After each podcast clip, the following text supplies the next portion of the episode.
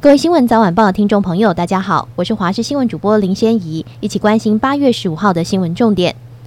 今天持续吹西南风，天气形态与昨天类似。苗栗以南有短暂阵雨或雷雨，其中南部地区降雨较明显，持续有短延时强降雨发生的机会。清晨至上午降雨区偏向在平地，下午过后转往山区为主，到晚上降雨较零星。不过一整天降雨几率都高，外出建议携带雨具备用。气温方面，中南部云量较多，高温为三十二、三十三度；北部东半部则是为三十三到三十五度，感受高温闷热，局部仍可能达到三十六度以上。中午前后，请注意防晒，并多补充水分。今年第七号台风兰恩目前为轻度台风，持续往日本本州方向移动。第八号台风朵拉由于距离相当遥远，对台湾天气没有影响。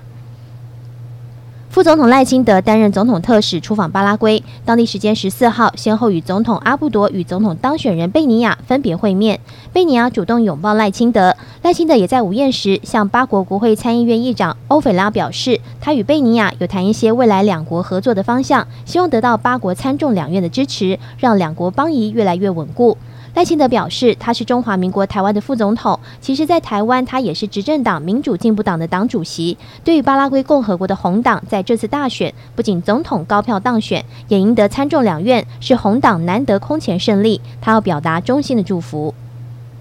越南政府电子平台发布消息指出，根据政府公告，自八月十五号起，向所有国家和地区公民发放电子签证。如此一来，包括台湾在内的所有国家与地区旅客都适用申请电子签证。越南国会六月二十四号通过修改和补充外国人在越南入境、出境、过境和居留法等法律条款，并自八月十五号起施行。在开放台湾申请电子签证之前，旅客赴越南旅游必须先委托旅行社办理入境许可，才能申请签证。但入境许可的办理费用任由市场哄抬，有民众为此付了两百多美元不等，民间怨声载道，也降低台湾旅客赴越南旅游的意愿。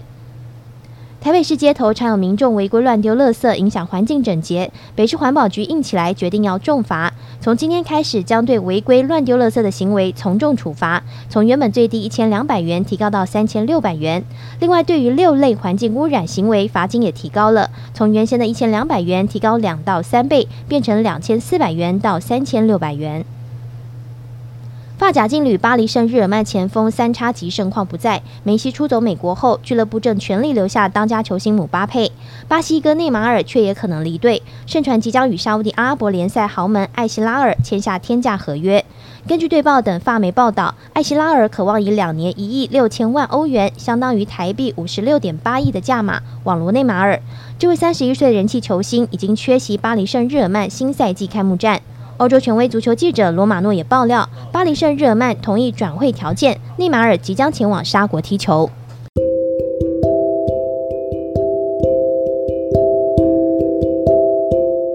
以上就这节新闻，感谢您的收听，我们再会。